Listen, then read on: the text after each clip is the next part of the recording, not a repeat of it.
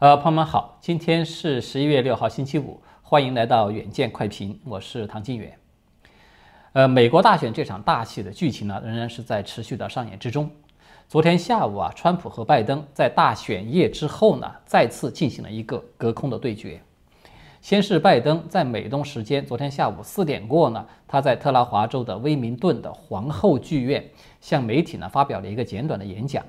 他就呼吁所有人呢要保持冷静，然后宣称自己毫无疑问的，当计票结束的时候，哈里斯和我将被宣布为获胜者。他同时啊还强调说，在美国呢投票是神圣的，每张选票都必须计算在内。那么拜登他这番话呢显然是大有深意的了。他说相信自己在计票结束的时候会成为获胜者，并且对此呢是毫无疑问。这当然可以理解为是对自己的选情呢是充满着信心，对吧？但是呢，我觉得更准确的理解应该是他对还没有结束的这个计票呢，他已经是早就知道结果了，因为他自己呢已经把这个答案给说出来了，就是要把每张选票都计算在内。这句话呢，可能大家一听上去觉得似乎没什么毛病吧，但是如果我们仔细的琢磨一下，就会发现它有很大的问题。美国大选是每张选票都要计算吗？显然不是，大选要计算的只是合法的选票，而且呢，还必须是在法律规定的那个投票日期截止时间之前送达的选票，才能会才能够会被视为是有效的。所以，拜登的这个话呢，他是公开的把这两个重要的、必不可少的前提给删除掉了。这个并不是他一时的疏忽。而是他刻意的一个固定的表述。在三天前的大选日，拜登在翌日的凌晨发表的第一次公开的讲话，他就强调说，计算完每一张选票前，选举都不算结束，每一张选票都要算到。很显然，拜登他并不是一个法盲。作为一个在华府混迹了四十七年的老油条，他是非常清楚这个合法选票和非法选票之间的区别的。无论他是有心还是无意，拜登的这个讲话呢，他实际上已经透露出了他的一个真实的底牌，就是他因为手握大量的非法选票，他才敢这么底气十足。从这个角度来看啊，他呼吁大家要保持平静，更像是在向。类似于安提法这样的蠢蠢欲动的那些组织呢，发送一个信号，意思就是告诉他们，我现在形势一片大好，还不是小好，你们不要冲动，给我添乱。那么与此相对应的呢，是美国的总统川普呢，他也在傍晚六点半左右的时候呢，在白宫的记者室，就当前的这个选举形势呢，也发表了一次讲话，他就再次的表现出对拜登这个弱点的一种敏锐性。他针锋相对地指出来说，如果只计算合法的选票，他会赢得轻而易举。同时呢，他也很强硬地表示说，我们的目标是要保护选举的正当性，我们不会允许如此重要的选举遭到腐败者的窃取。那么，川普呢，在最后还再次的强调，他和拜登啊都可以声称自己在哪些地区已经胜出了，但是最终是要由法官来做出裁决。从这一次隔空交火呢，我们就可以看到啊，川普对舞弊问题是紧追不舍的，而拜登呢，则延续了他应对那个硬盘门的这种乌龟战术，就是他连一个象征性的否认舞弊存在的话都没有说。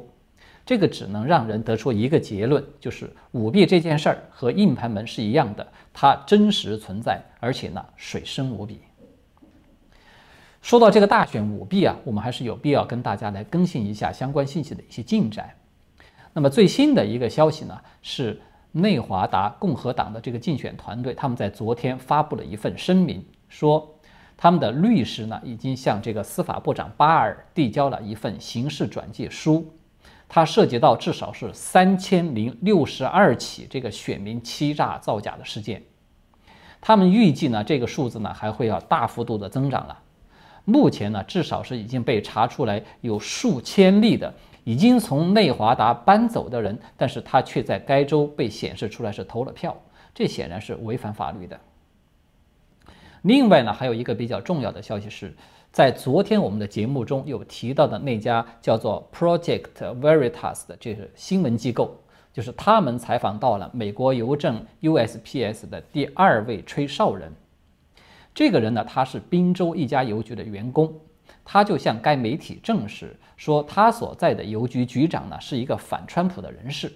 他内他在内部呢就下令说，要将昨天、今天和明天的邮寄选票都要盖上三号的这个邮戳，因为这个采访他是在昨天进行的，所以他所说的这个具体日期呢，应该是指的四五六，就是这三天时间。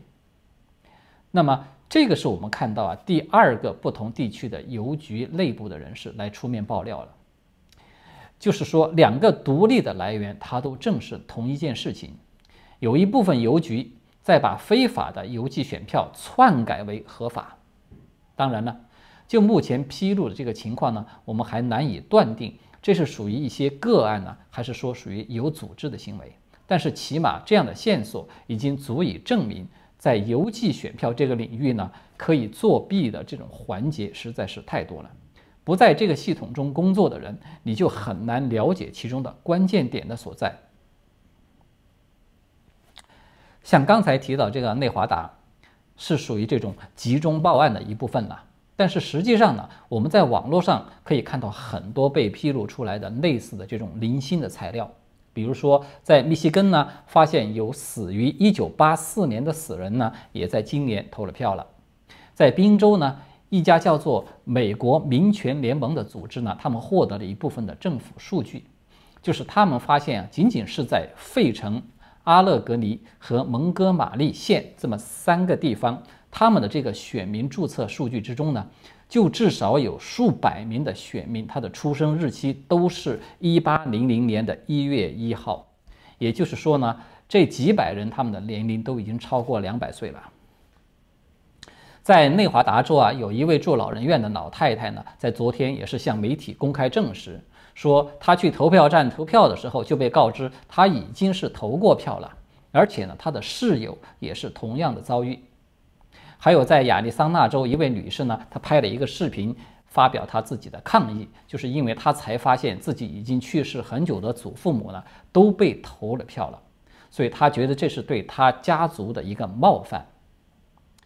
我们需要说明一点的是啊，就是这些看起来是非同寻常的选民，他们呢都在本次大选中呢投了票，而且呢无一例外的全部都是投给了拜登。此外呢，在密西根州的圣克莱尔县的这个计票之中，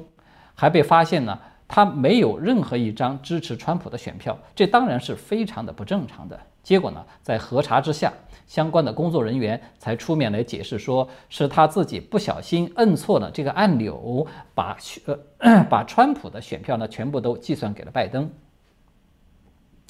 像诸如此类的各种花式的舞弊啊，可以说是太多了，甚至连民主党的支持者都看不下去了。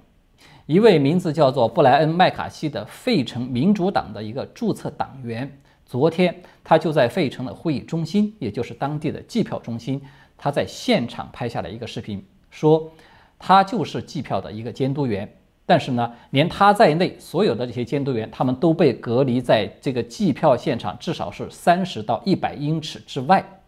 根本就无法进行任何的监督工作。他非常明确地表示说，这让他感到很愤怒，因为这已经无关川普或者是拜登的总统选举，而是一场针对着美国总统的政变。因为他事关美国最根本的这个民主制度，他甚至还当场点了费城市长和当地总检察官的名字。当然了，还有很多其他类似的例子，因为时间的关系呢，我们就不在这儿一一的列举了。刚才啊，有说到了这个投票的身份验证问题，我倒是想顺便说说我自己的这个投票经历，呃。昨天呢，我在推特上面有转发了一条纽约票站的工作人员的采访新闻，他呢就说自己看到啊，起码有一半以上的投票者都没有身份的证明。这个在纽约这种民主党的地盘呢，可以说是一点儿都不奇怪的，因为我自己去投票的时候就没有被要求要出示身份证。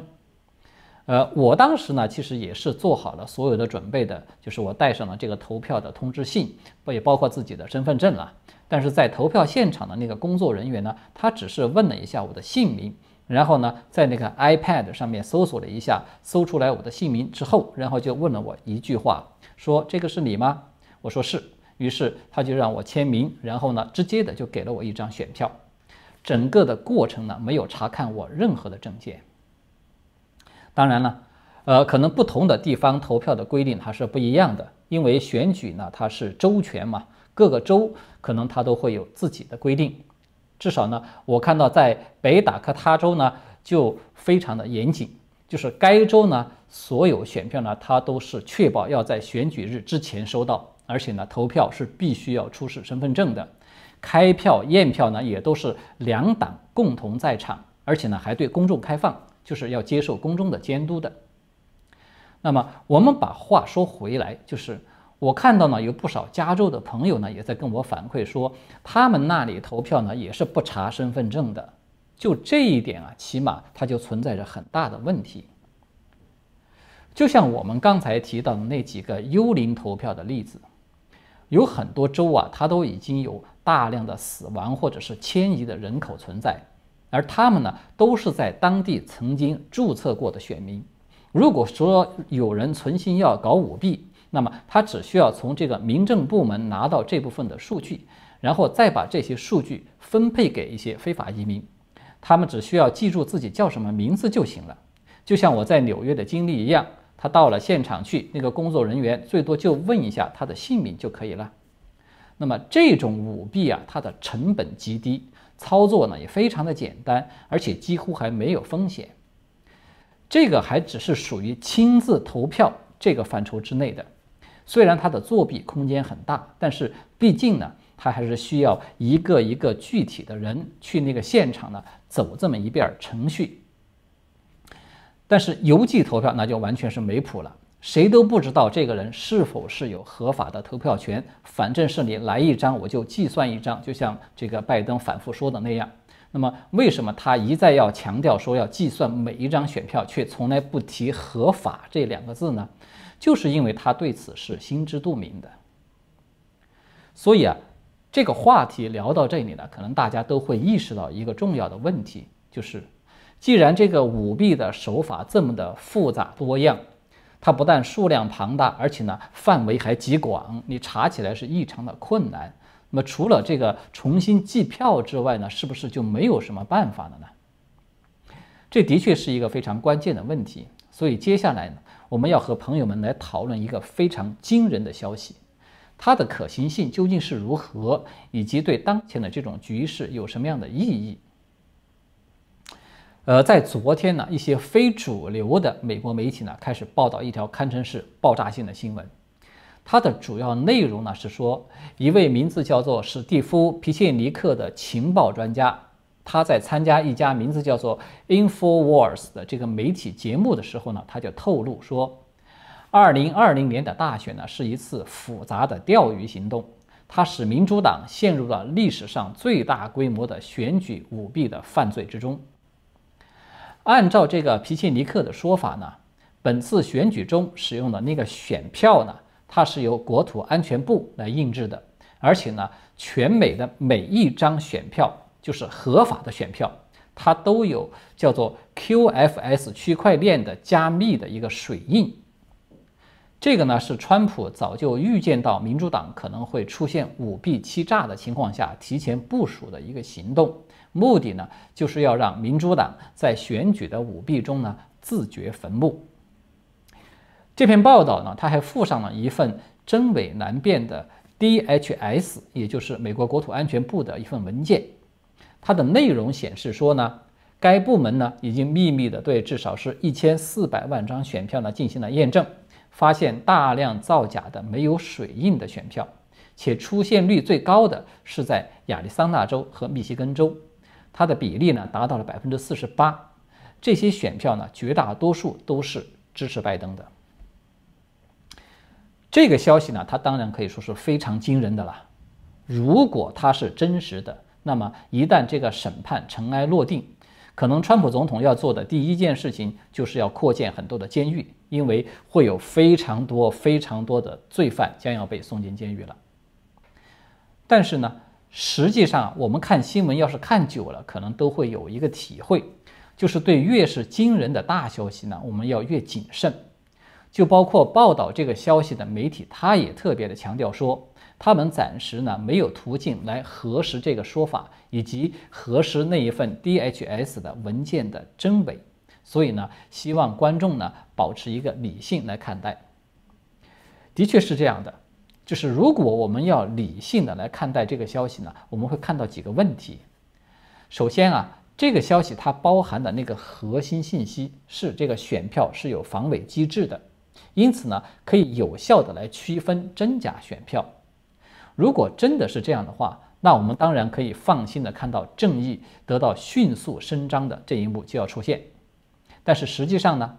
这个说法它要是能成立，它必须得具备一个重要的前提，就是选票是由联邦政府部门来统一的印刷制作的，